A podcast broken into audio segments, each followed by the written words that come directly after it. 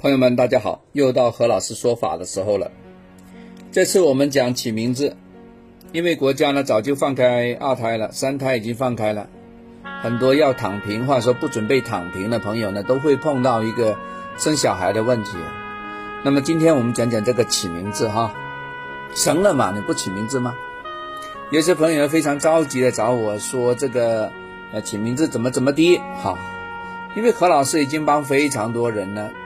干过这个活了，给大家提个醒啊！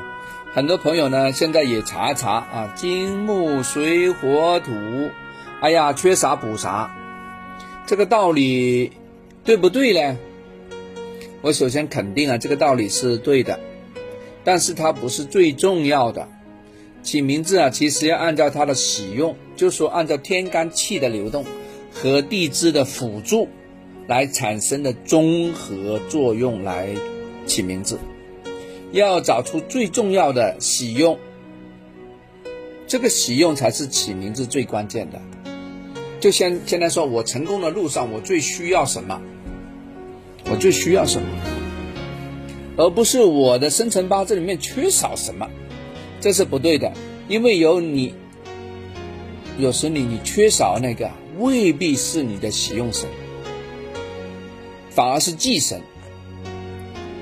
忌神是什么意思？就是说对我不好的，就本来说那个人是个坏蛋，我我身边缺少坏蛋都是贵人，是不是？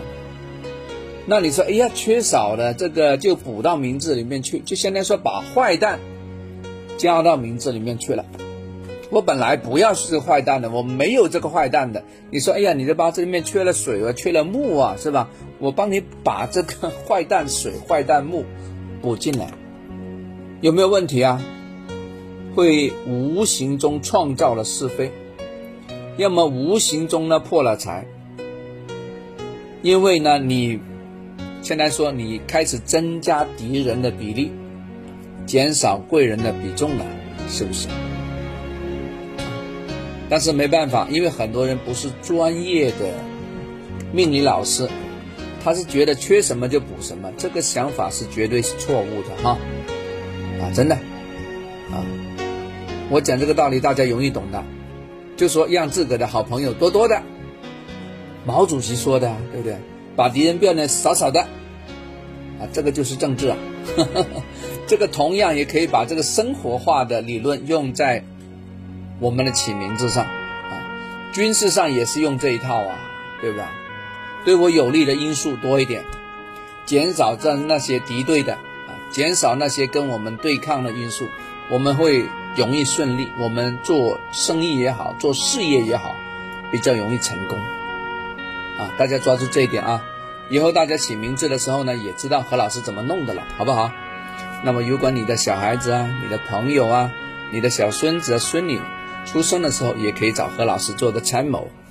OK，好吗？好，我们下次聊，拜拜。